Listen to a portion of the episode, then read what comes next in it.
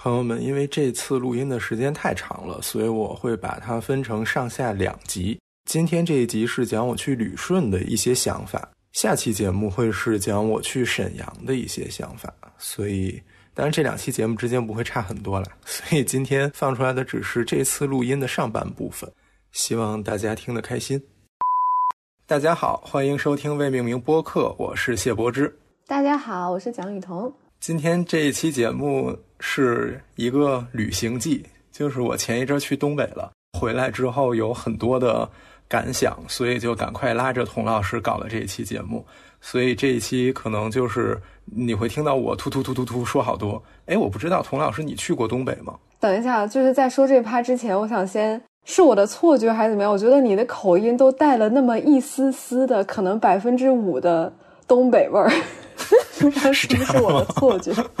真的有一点点，我不知道大家能不能听出来。我不知道大家有没有听出来，但是确实是，就是我到了沈阳之后的第二个小时，我就开始用东北话，我就想用东北话交流了。就是我脑子里想一句话，它自动就带有了一些东北的口音。哎，但是好像话说，就是台湾的那个口音和东北的口音，的确是两个特别特别容易同化别人的。我原来有一阵特别密集的看《康熙来了》，然后，然后就那段时间，我觉得我的那个口音都带了一丝丝的台湾腔，就是你自动会那么说话。那不是你吗？我是志玲啊。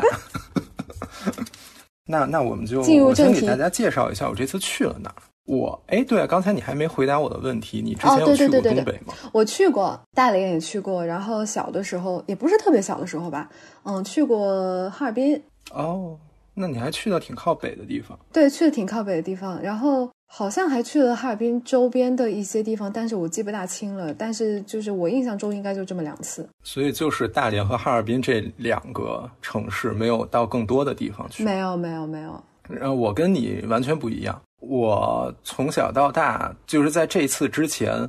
中国最北端我只去过承德。哦，就是我往北往北没出过河北省。包括我这次去，其实我没查什么资料，甚至没有很仔细的规划路线。你想，我买票都是可能提前两天才决定真的要去，然后去看的票，然后去订的酒店，就是一个嗯盲去。然后盲去之后，我当然我可能有的时候觉得，哎呀，这个地方如果我有一些研究再来的话，会有更多的观察，但是。盲去的一个好处也是，我会有很多的及时的发现的那种欣喜的感觉，就是意外的惊喜。对对对，这个我觉得其实也是一个比较难得的旅行的体验。然后就趁着这个记忆还没有淡去，但是已经有一点那个变淡了的时候，赶快拉着童老师来录这一期节目。好的，来，这个这个铺垫有点长啊，我跟大家介绍一下我这次的路线是怎么样的。我是先从北京到了大连，在大连。主要去的是旅顺口区，现在叫参观了很多就跟日本人有关的那一些近现代的建筑，主要是去了旅顺的博物馆和当时苏联军队的一个陵园，就是他们牺牲的一些烈士埋葬在中国的那样的一个陵园，还有就是当时日本人在旅顺修建的博物馆，主要是这几个地方。这几个地方都是你事先定好的吗？对，是事先定好的，而且我去旅顺完全就是因为很久之前博物志的主播婉莹和，呃，HB 去过，他们在博物志更了两期，一个是就是在旅顺，一个就是在沈阳。然后我听完之后，我觉得挺好，挺好。所以尤其是旅顺，大家可以去听那一期节目，他们里面描述的肯定比我这次描述的更细一些。去旅顺完全就是因为他们的节目，但是沈阳的话，因为沈阳故宫在那儿嘛，所以那是一个常规景点。大连主要就是在旅顺，其他的时间我就是看看海什么的，因为我特别喜欢大海，就是一直在找机会离海近一点嗯，没有去什么人文相关的地方。然后从大连就来了沈阳，在沈阳待了两三天的样子吧。呃，一天去了沈阳故宫和它旁边的什么大帅府，一天去了那两个我们咱们叫关外三陵，就是。清朝入关前的三座陵墓，一个是努尔哈赤的福陵，一个是皇太极的昭陵。我去的是这两个，另外还有一个非常远，在那个赫图阿拉城附近的一个啊，那个叫什么陵啊？忘记了，就是埋葬努尔哈赤追封他的先祖的衣冠冢的那么一个陵，但是那地方太远了，所以我没没有去。另外就是骑自行车逛了逛，我我我很喜欢骑自行车逛一个城市。我觉得一方面它比走路快，所以你可以很快的走很多的地方，然后想停就停，非常的方便。但是不好的地方就是有一些热，我去的那几天还是有一点热的，所以我就是晚上很匆忙的骑车逛了逛。但是有一些还不错的发现，这个待会儿也会提到关于沈阳这个城市的。后来我从沈阳就去了长春。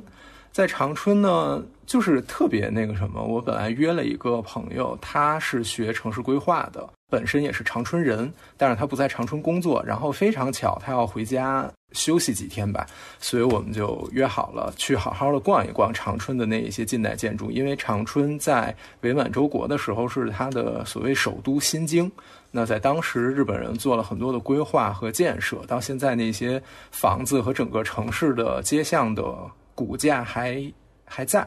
但是非常非常不巧的就是八号早上，长春突然蹦出来四个阳性的确诊案例，然后我听了之后就抱头鼠窜，当天就跑回了北京，因为现在回北京是比较麻烦的嘛，所以尤其是在暑假快要结束的时候，很遗憾就没有建成。就如果这位朋友你在听我节目的话，希望下次去的时候，咱们能够能够成功的见到，还是。哎呀，很可惜这一次。然后我在长春，呃，去了长影博物馆，这个也是去年晚莹他们去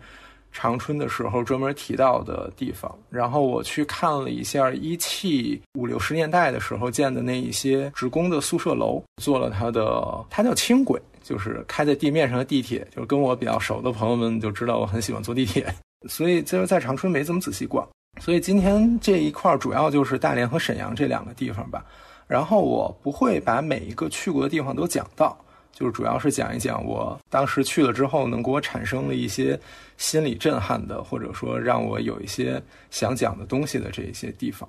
嗯，在大连呢，我可能我会提到旅顺的那个日军的监狱和苏军的陵园这两个地方。在沈阳的话，我会提两点。第一点是古代建筑，那主要就是沈阳故宫和北陵；另一点是近代城市，就是那一天晚上我骑车在沈阳逛的时候的一些感想。嗯，最后长春看吧，如果时间太久就不提了，因为确实也没怎么逛。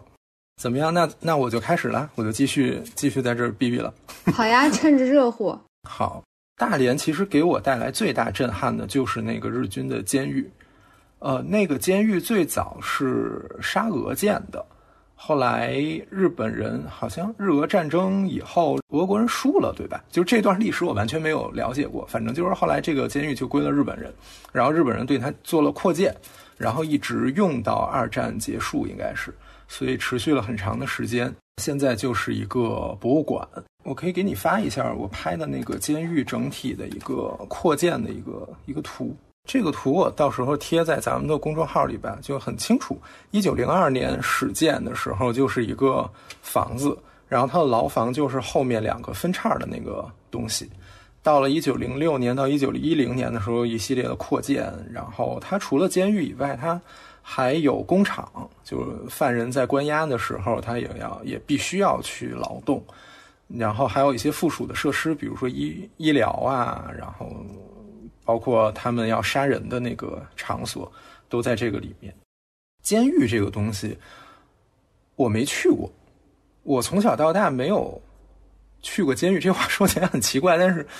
确实是我没有去过任何的以前的监狱或者什么的。我不知道你你有参观过，无论是监狱的旧址还是什么吗？呃，但我想大部分人，当然现在还在使用的监狱，大部分人应该都没有这样的经历啦。然后博物馆的话，好像之前在国外有去过，也是那种大概一战、二战时期的那种，但是整体而言，我的感受不太好，所以我不知道就是你这次去是什么样的感觉。我的感受非常不好。嗯，我去之前。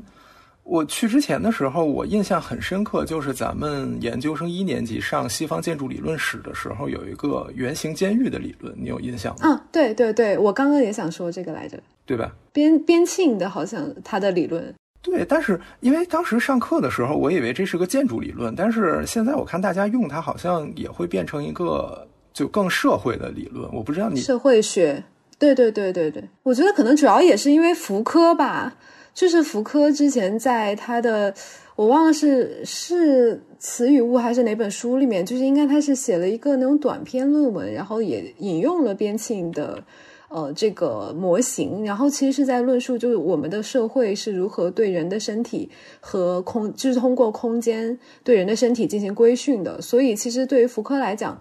监狱应该就是异托邦的一种吧，它就是一种偏离了日常生活轨道之外的一种权力空间的体现。所以我不太确定究竟是福柯把边沁的这个理论又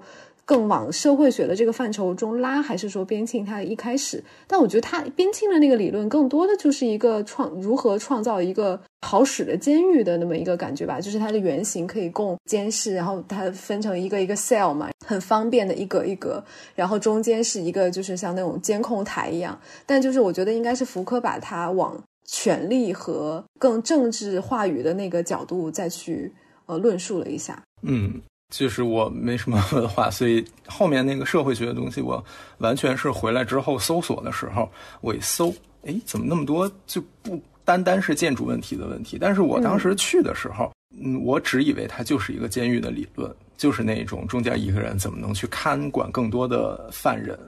这个时候，我对这件事没有任何的情绪上的想法，我只是把它当做了一种设计。所以我去的时候，我也只是把它当成一种设计，就是关于这个监狱的设计，它是怎么样看管犯人的。包括我在看这个展板的时候，这个展板是在一开始的时候，嗯，而且前一阵儿有一个杨廷宝先生的纪念论坛，我去听了一下，然后当时提到了杨先生做的一些公教的住宅，然后有一些住宅也是这种，中间是一个大厅，然后后面分了两个叉，甚至分了三个叉。那个汇报的人就提到了，可能他和一些监狱的。原型有一点像，但其实它也是一个，就是你能有采光，然后你能高效的利用每个房子的空间去做那种跟宿舍一样嘛。你像现在学校宿舍里不是也有好多三叉楼吗？其实本质上差不多，伸出更多的胳膊去有做更多的房子。所以我当时满脑子想的都是这些很纯纯的建筑的东西。但是我真的去了之后，我就是这一趟参观下来，我有三次都想恶心到我想吐。我差点就没走下来，就是得缓缓，得缓缓的那种感觉。这么严重吗？对，就是我，我这个人本来也是有一点情绪化的人嘛。然后我进去之后，其实那个空间可能没有给我很很强烈的感受，它很压抑。但是那个不是真的让我觉得很恶心的，主要就是我看到了当时行刑的一些东西，嗯，然后包括它里面有一个绞刑的一个一个东西，然后那些东西会真实的让我。有一个很确切的联想，就是关于之前这个地方关押了很多的人，嗯，他们真的在那里面经受着非人的苦难，以至于死亡。就这些联想会让我特别特别的难受。然后建筑本身也会有一些，比如说我去看的时候，它地下是有那个地牢的，那个地牢里就会关押那些重刑犯或者想要越狱逃走的那些人，然后那个里面就是完全。不透光的，很低矮，因为在地下也很潮湿。唯一的一个对外的通道就是一个观察孔，就是在墙上有一个有一个有一个洞，巡视的人可以通过这个洞去观察到这个房间里的情情况。就那个洞穿过墙，不是在墙外有一个口，在墙内有一个口吗？它是一个斜向的，墙外的口是更高的，就是自由的人他的视角是更高的。它是居高临下的，通过一个向下倾斜的这样的一个圆孔去观察里面那个人，所以就会有这样的一个，你你能理解这个感觉，就是这种的往下的这样的一个感觉，而且这种往下的感觉充斥在这个监狱里的所有的地方。这个监狱的层高是正常的层高，但是监牢的门都是很低矮的门，你如果要进去，一定是弯着腰的。所以你看，它本质上其实是一个设计的问题，但是呢，它又不光是这是一个设计的问题，它是从这个设计中其实指涉了很多的关于不同人群之间的权利的这种天平之间的关系，然后这种对人整个的规训和对他的各种感官的控制，其实但这些都是从通过设计来实现的啦。没错，就是设计是一种实现就形而上的东西。形而下的东西就是物质的建筑嘛，那通过设计来达到在这个物质的层面体现出那种精神层面的一个需要。其实做设计也就咱们现在做设计也是这样的，但只不过当设计被用在这种地方的时候，我对，就是我们的 scenario 没有那么的极端，但是我觉得监狱确确的确是一个这种模型，就是它里面的这种权力的关系和这种不平等的关系和这种对人的驯化，其实是一个非常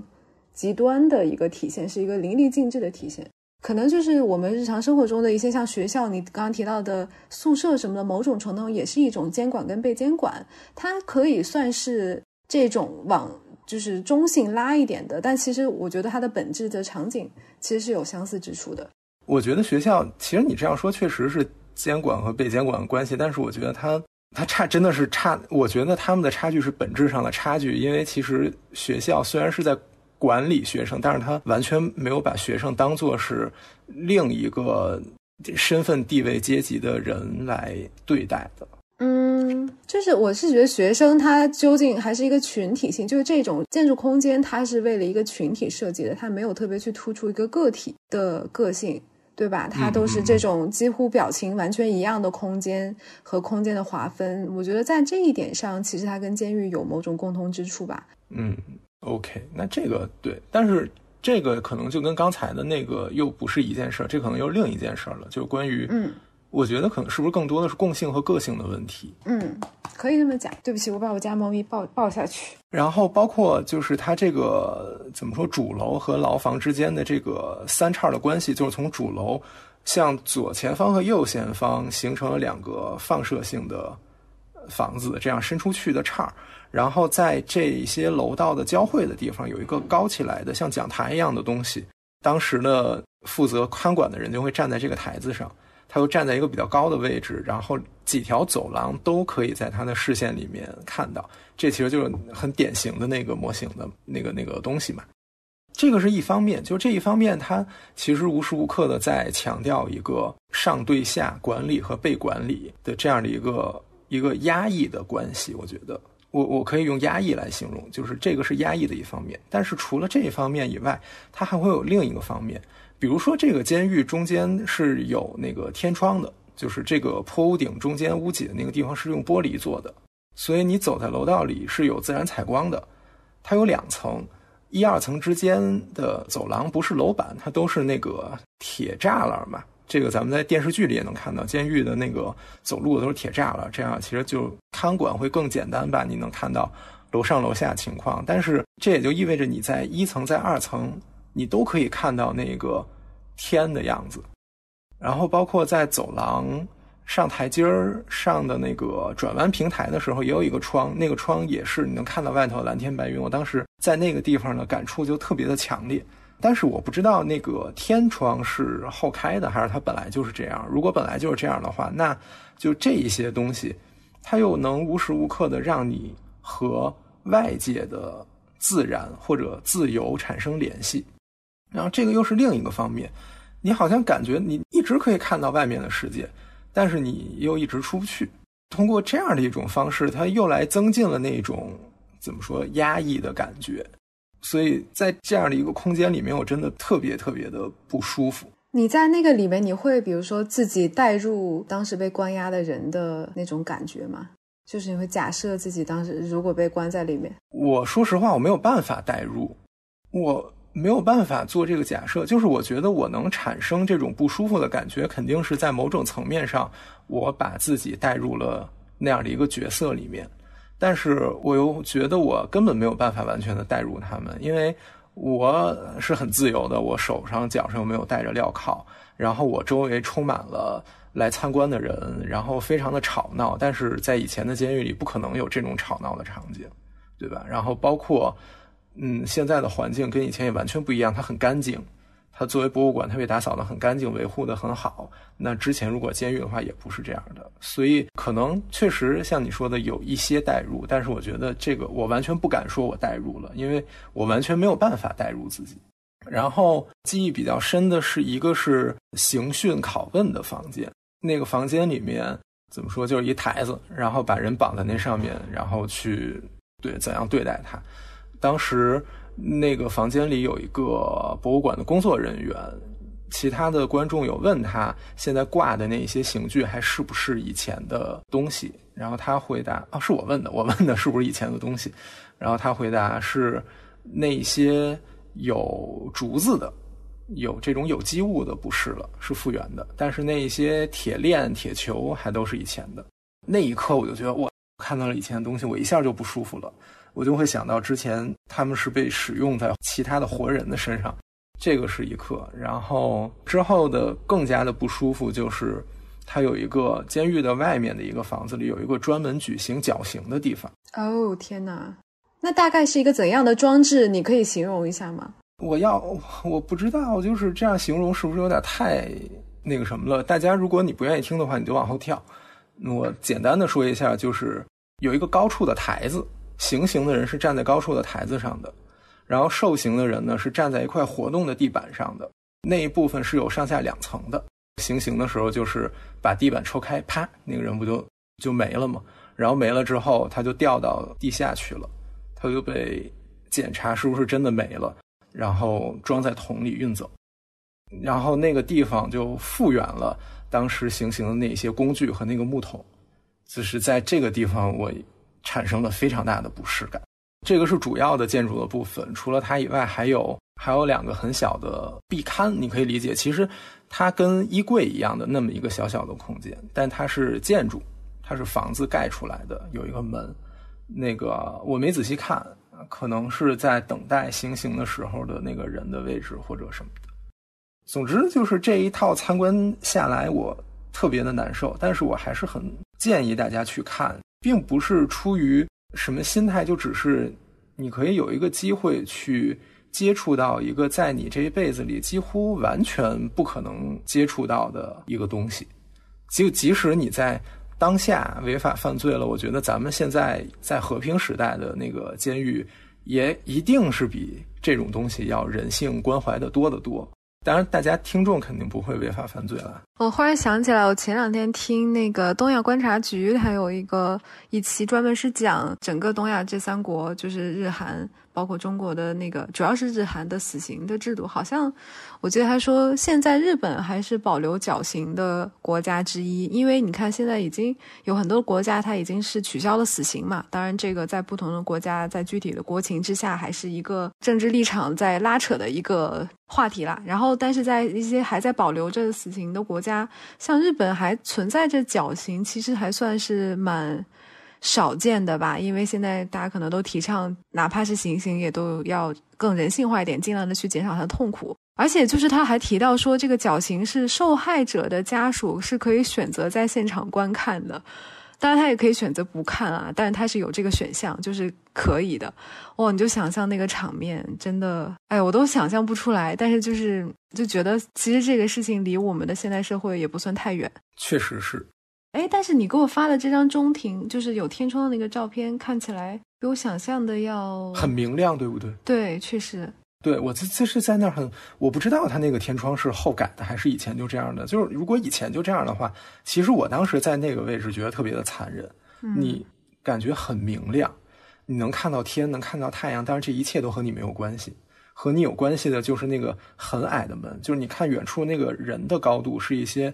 嗯，小孩和女性，他们的身高可能一米七、一米七五左右吧。嗯，你看那个门就那么高，尤其是我一个一米八五的人，对我来说，你进去的话是不是都需要？对对对，需要弯一下腰什么的。对，一定是这样的。所以就是去了之后，我完全没有这样的一个预期，可能这也是我没有做功课或者就是没没没什么文化的一个表现。就是我去监狱，居然是抱着一个。去看监狱建筑设计和原型监狱理论的那样的一个东西去的，然后去了之后，完完全全的在情感上被震撼到了。然后我就想到了，就你像我去之前，我好像是以本着一种很专注于建筑的所谓的客观、公正、科学的这样的一个态度。哎呀，我去看一看这个监狱的设计啊，然后跟那个理论的一个对比啊，这种东西，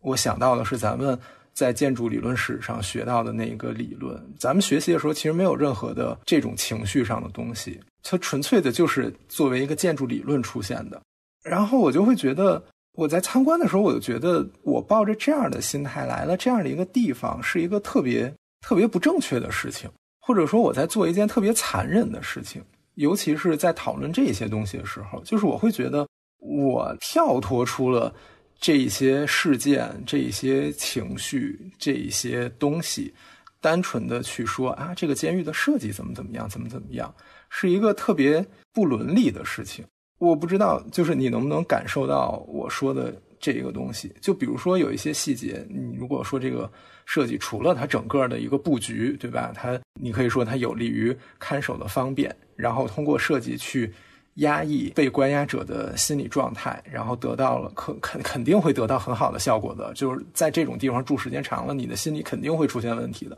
那站在设计的角度来说，那这个设计就是肯定是很成功的设计。然后它能同时监视很多的走廊，那就是一个很高效的设计。包括我给你发的那个照片里面有一个那个牢房外立面的照片，你会看到它在转角的地方还砌出了那个凹凸的那个像石头一样，对吧？就是文艺复兴的时候在那个转角，也，用石头去做这种凹凸的处理，你可以说它做的很精细。包括我刚才跟你说绞刑室外面那个像衣柜一样的那个空间里面，它在屋顶上甚至还做了石膏线，它甚至还做了磨脚的石膏线。你甚至可以说它有很多的细节等等的这些东西，但是我在当时就会觉得我讨论这些东西就是一个很不是东西的行为，就是我我这个人太不是东西了。你在这种地方居然在讨论这种问题，你居然想的是这种东西，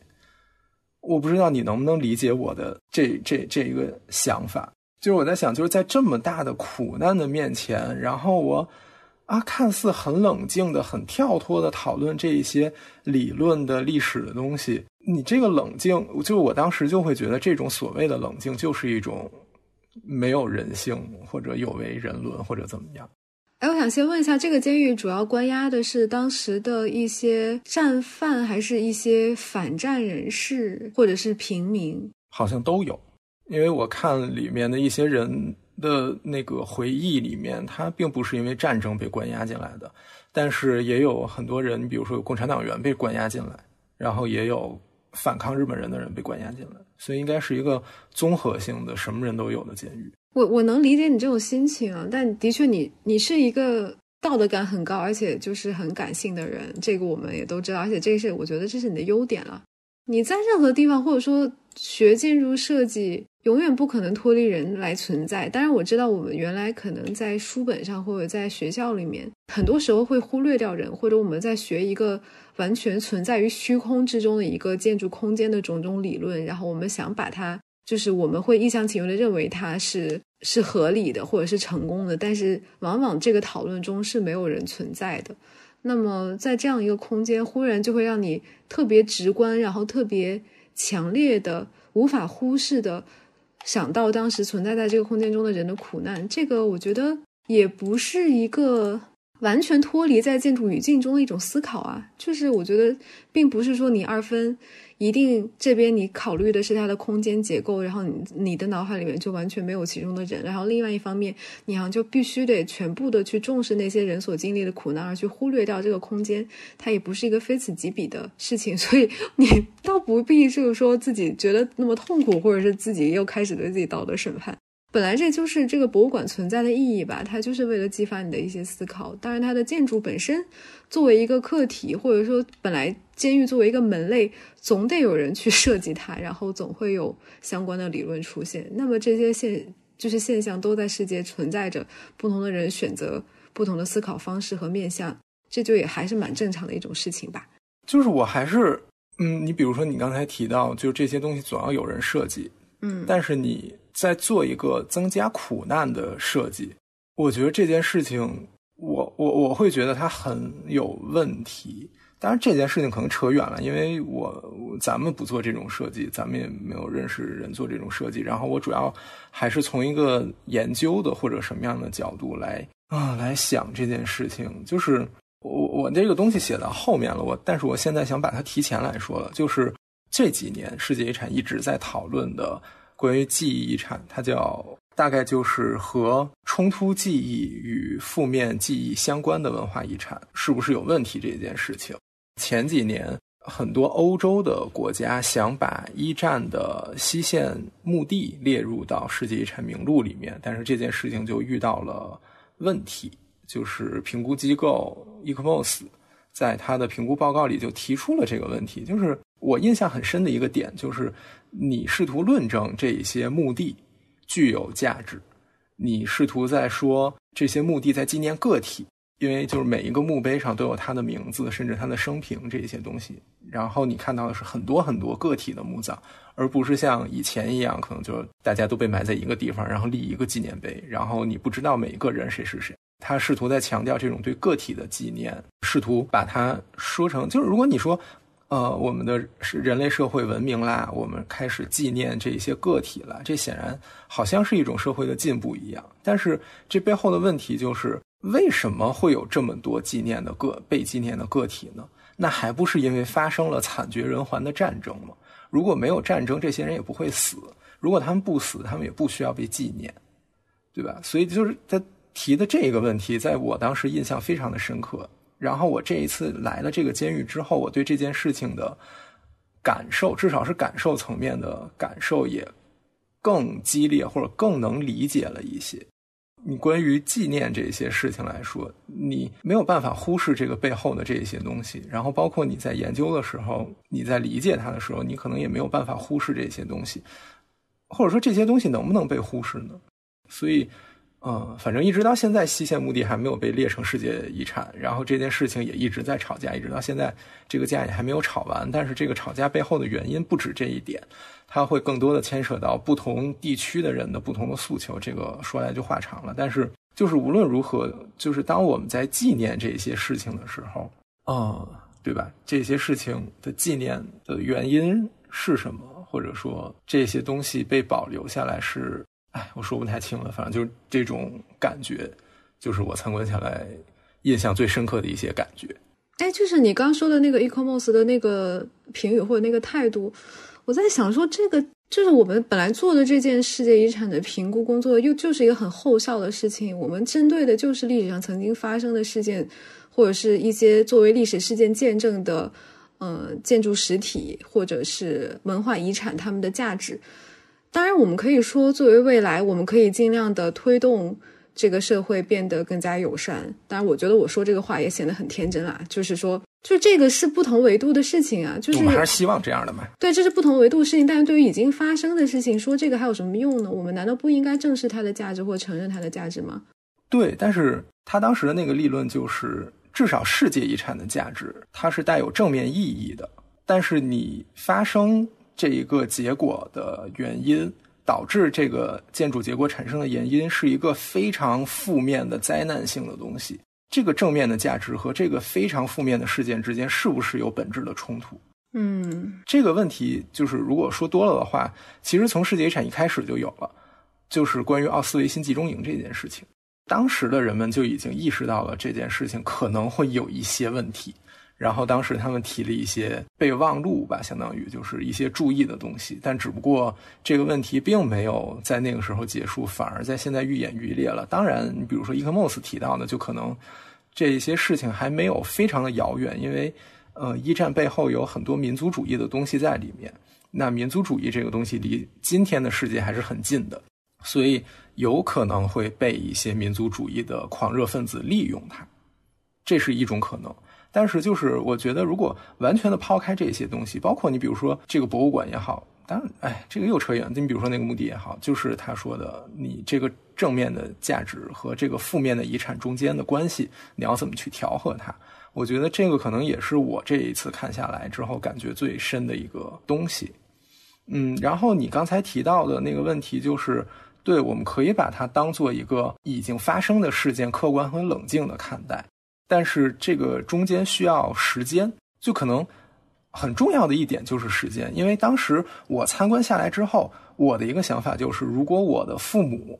就曾经被关在这个监狱里面，就曾经在那个受刑室里面被拷打，然后遭受了非人的折磨，甚至在那个绞刑室里面被杀害的话，我会怎么面对这个监狱？我当时就觉得，我肯定想拆了它，我肯定想炸了它，就是。这些人终于滚蛋了。如果这个时候蹦出来，比如说童老师你蹦出来跟我说：“哎，我们先克制一下自己的情绪哦，这个监狱本身具有它的价值，它可能对吧？能怎么样？能怎么样？”我可能很难冷静的去看待这一些东西。那这个其实不光在这种呃情境下会出现，那就是你在生活中或者工作中的种种方面都会或许多少会面临你个人立场和你的作为一个集体或者一个社会立场之间价值观的冲突。那当然这只是这是其中的一个，你刚刚假设那种情境是可能会存在的啊。但是就是那所有的人都会在自己的生活和工作中做出这样的权衡。那你说就像警察。呃，如果是自己家的亲人犯了罪，那他是就是做什么选择？那其实跟你说的情境，反正都是一种你个人和集体之间的冲突吧。嗯，我我在这边我也不知道我应该采取什么立场，但是我觉得，嗯，我可以理解，就是你刚刚说到的，像这种所谓的正面遗产和负面遗产之间的，或者说作为一个这种评选国际性的机构，它必须要考虑的一些现实性的因素。但我个人觉得，这种正面和负面它不是一个简单的二分法，而且就算是承认这些负面的价值，也不代表说我们再去宣扬，或者说我们在赞同这种事情发生的可行性。一味的去强调它的正面性，或一味的去只去关注那些正面性，在我看来还是有点自欺欺人的吧。对啊，就是我也没有在试图颠覆。或者说试图反对现在这一套东西，因因为其实就是我在去之前，我站的立场完全就是一个嗯那样的一个立场，就是哎什么叫那样的一个立场？就是那种就我刚才已经说了嘛，对吧？这个地方啊，一个监狱，对吧？它有它的纪念，它当然有纪念意义啊。然后它怎么怎么样，怎么怎么样，就是很相对理性的一个态度。但是我真的在那个地方转了两个小时，转出来之后，我就变成了一个非常非常。感性的态度，然后这种感性让我意识到了很多我之前可能没有办法理解或者没有办法共情的内容，所以就是可能在这期节目里，我在提的主要就是我这一部分的东西。当然，就是如果我作为一个遗产保护的人士，我当然会跳脱出这些情绪来做一些评价，但是我觉得。这一趟旅行，我觉得很宝贵的内容，其实就是那些很强的情绪性的东西，它在之前没有出现过的，但是在当时给我带来了很大触动的东西，所以我当时就在，我我这一次就就在强调这一些这一些事情，我这个做一个说明，然后包括，呃，其实就是刚才你的那一那一些话，我。现在我站在一个局外人的角度来说，当然我觉得它是正确的，它当然有意义，你要怎么怎么样。但是如果怎么说，这个监狱本身和这些负面的事情跟我自己有很强的联系的话，我觉得那些话说出来对于我来说就是一个伤害，对于我这个所谓利益相关者来说就是一种伤害。但是你不觉得这个空间除了作为那些人苦难的见证之外，那也是另一群人他的。所犯下的这种罪行的一种见证嘛？那如果你是受害者的家属，你会希望你的亲人在这个世界上最后的一丝痕迹也随着这个建筑被推倒而消失吗？我觉得这个也很难说吧。就是它的这种纪念性不在于，就是除了它会让你会想起那些苦难之外，它还是有一层，这是他们在这个世界上也许最后的一些痕迹。那么这些痕迹应不应该被保留呢？他所受的那个痛苦就应该随着这些东西被毁于一旦吗？对，所以就是我觉得这一层价值是第二层价值。我我不知道，就是因为你刚才也提到你在美国也看过监狱嘛，就是我觉得参观完之后的第一层最直接的那种被震撼到的感觉，其实是纯粹的关于，至少对我来说是纯粹的关于苦难的。关于那些人遭受的那一些东西的，是非常负面的东西。然后在这些东西的基础之上，它又会生发出了这样的一层价值，就是关于这些人的那些相对积极的或者相对正面的价值。我不知道你当时参观之后的感觉是什么，你你还有印象吗？我觉得监狱分两种吧，嗯，像你说的旅顺的这个案例，它是一个。他关押的可能大部分是无辜的人，或者是他不是说犯了什么在道德意义上的罪行啊，他只是跟当时的权力群体之间有这种冲突。那还有一种，那就是现在现代意义上的监狱，他关押的是一些真的犯了罪的罪犯。那我觉得，那他们罪有应得。嗯，所以这个在具体的情境下，那我们的感受可能也不一样。确实，当然你会切身的会觉得这个是压抑的，然后他们是痛苦的，但他们这种痛苦。也许是有的时候是必要的，对吧？这才是对社会的一种警戒和让大家尽量的都不去，就是一种威慑吧。我还有一些想说的，但是我觉得这个时间已经太久了，我我还是往后往后来推进一下。但是我觉得一个可以肯定的事情就是，保护的这个想法或者说观念，它一般来说是产生在一定时间的距离你往回看的时候，就是当你意识到这个对象和我之间因为时间的缘故有一个很明确的界限，一个区隔，一个。这样的一条所谓鸿沟的时候，你才会更多的想到保护这个东西。就是我们需要跟那个历史现场拉开一个足够远的距离，你才会去思考到这些维度。对，所以就是你面对那一些跟现在生活已经很远的东西，你可能会更多的想到的是保护。但是如果你面对的是那些活着的东西的时候，那这件事情就变得更加的复杂了，因为它会涉及到方方面面的东西，尤其是。你，比如说那个活态遗产、传统村落这一些东西的话，它的问题显然就会比那些没有被使用了的和咱们时间很远的故宫、天坛、颐和园这种东西要面临问题要多很多。但是他们当然本来也不一样啊，就是那些是纪念物，他们设计就是具有纪念性的。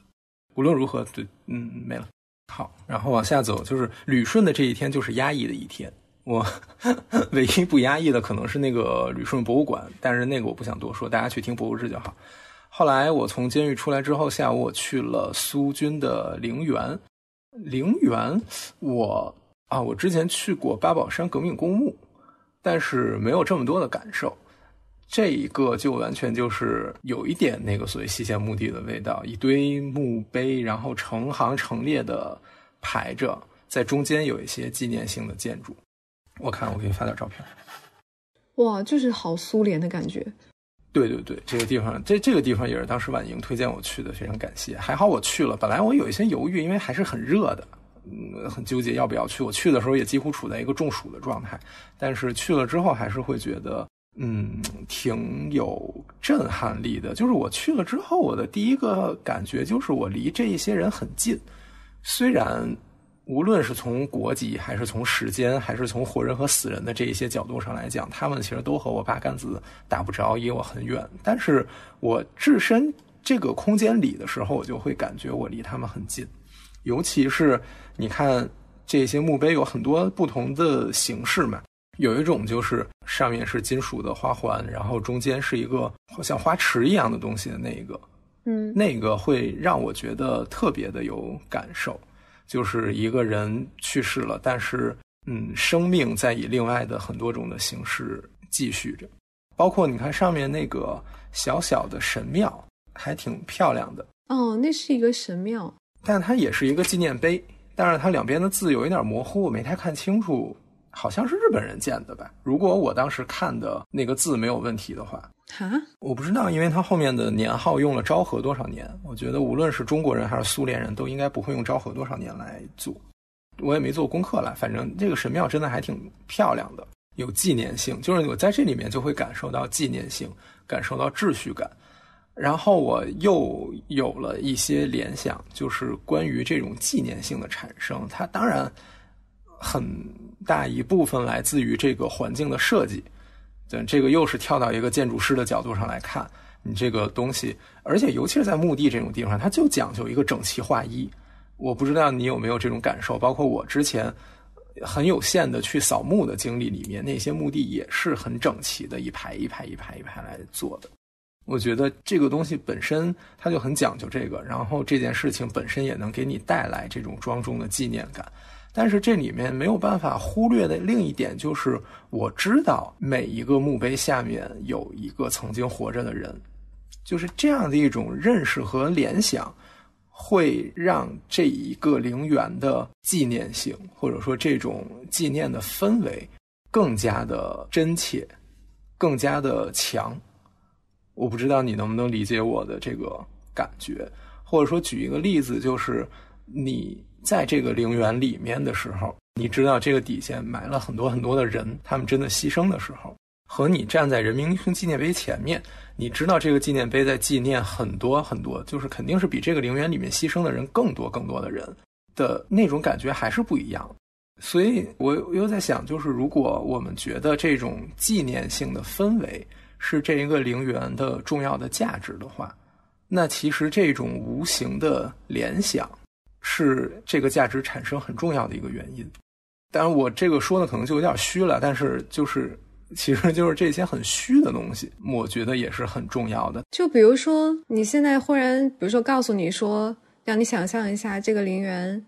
它就是一个完全搭出来的，就像是电影呃那种布景一样，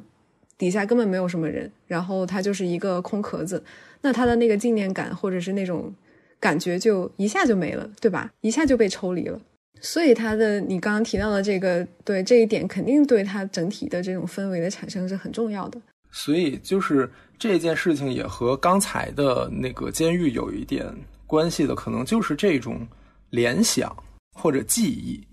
在如果我们把它们说成是遗产的话，在这个遗产的这样的一个整体里面的意义，而且不同的人会有不同的联想和不同的记忆。他们的亲属会有他们的联想和记忆，然后我一个中国人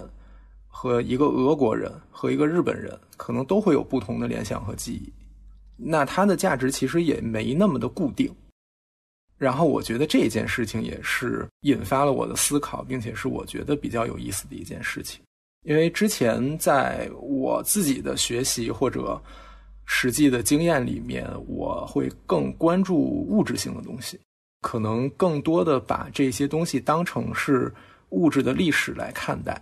但是在这一趟旅行里面，至少在旅顺的这一天里面，我会更多的想到的是这些联想和记忆，但是我没有对它做更多的研究，现在，所以我也只是抛出我参观之后的一个感觉，一个感想。嗯，很推荐大家，如果有机会的话，你去旅顺的话，去这一些地方看一看。你可能会有你自己的想法了，或者你如果之前去过的话，也可以给我们留言或者发邮件来告诉我们你当时的想法。旅顺的话，我觉得我大概想说的就是这些了。我觉得很有意思的是，我忽然发现你去的这几个地方都是福柯在他的依托邦理论里面非常典型的两个依托邦，就是一个是墓园，一个是监狱。哦，对，他把那个就是墓园，就 cemetery 作为一个，就是他在论述他的这种依托邦叫什么来着？hetero。topology 吧，好像是，就是 hetero 不是就是 e 的意思嘛？这当然这个翻译，我觉得他是为了去对仗那个乌托邦啊，但其实完全是不一样的东西。就是他有一个，就是他在依托邦这个理论里面大概提到了好像是六个原则，然后其中有一个原则就是说，这个社每个社会或每个文化里面的这个寄存的依托邦，它是可以去变换它的形态，或者说去变换它跟这个社会空间和文化之间的关系的。然后他其中举的一个例子啊，就是墓园，因为它区别于一般的其他的文化空间，它是跟各个其实它是跟这个城市或者这个空间中的各个地点都紧密相连的，因为某种程度上，这个是所有人的归宿，无论你。身处何方，但是你最终还是要走到这个位置，它好像就是一个一种终点的感觉。但是呢，它至于城市制的之间的这种关系，在历史中是经历了一个重大的转变的。但这个转变是伴随着像文明啊、宗教的观念，包括死亡观念的一种转变。它从可能之前，当然这个是可能在西方的语境之下，之前在作为一个城市的，甚至是一个公共花园，它可能是位于中心的地带，作为一个这种神圣和不朽的中心，然后慢慢的变成了。作为存在在城市的郊区或者是外缘的一个这种比较晦暗的一个所在，其实这是完全反映了一种整个西方社会中的一种嗯死亡观念的转变，这个也挺有意思的。哎，所以它这个旅顺的这个位置是在就至于整整个城市是在什么位置？这个陵园没有在城市里，这个陵园从规划的时候就在城市郊区的一个山坡上。嗯，远吗？就是你还是得打车过去。然后它也不算完全和城市脱离，但是它明显是位于这个城市边缘的地方。即使到现在，它也是在城市边缘的地方。然后，嗯，那个老城离这个陵园的位置就更远了一些。当然，可能和它的选址有关系。它要选在一个有山的地方的话，那确实城里是没有山的。但是我没研究啊，我不确定是不是真的，因为它要找一个山。而且那个里面有当时苏联人做的纪念碑。你就会啊，这是我的感觉了，就是纪念碑不需要很高、很大、很堂皇，就是它其实周边的氛围烘托到了那个纪念碑本身。当然它是高的，但是它没有那么的巨大。但是你站在那个碑前面，还是会觉得很庄严肃穆，包括刚才那个神庙也是，它其实也不大，对，但是它的那个形式和氛围到了，你在它的面前也会觉得庄严肃，所以就是没必要把什么东西都做得很大，这件事情没有那么大意义。也不知道苏联当时修的时候考不考虑风水哦？不知道，这个确实没没有研究过，我没有做任何功课这一趟旅程。但我看他们这个，你看啊，它嗯、呃虽然不是正南正北那个朝向，但它也是前有河后有山的感觉。就我我在地图上搜了一下它那个位置啊，嗯，河我确实没看见。嗯，在它的旁边是有一条哦，它有河对，嗯，对对对，有河有河，那河离得有点远，但是对，山确实和这个东西发生联系了，但是河的关系就比较弱，它只是存在在一个鸟瞰的一个上帝的视角里面。嗯，大家如果知道，可以告诉我们。以上就是这次我去旅顺的一些见闻，如果算见闻的话。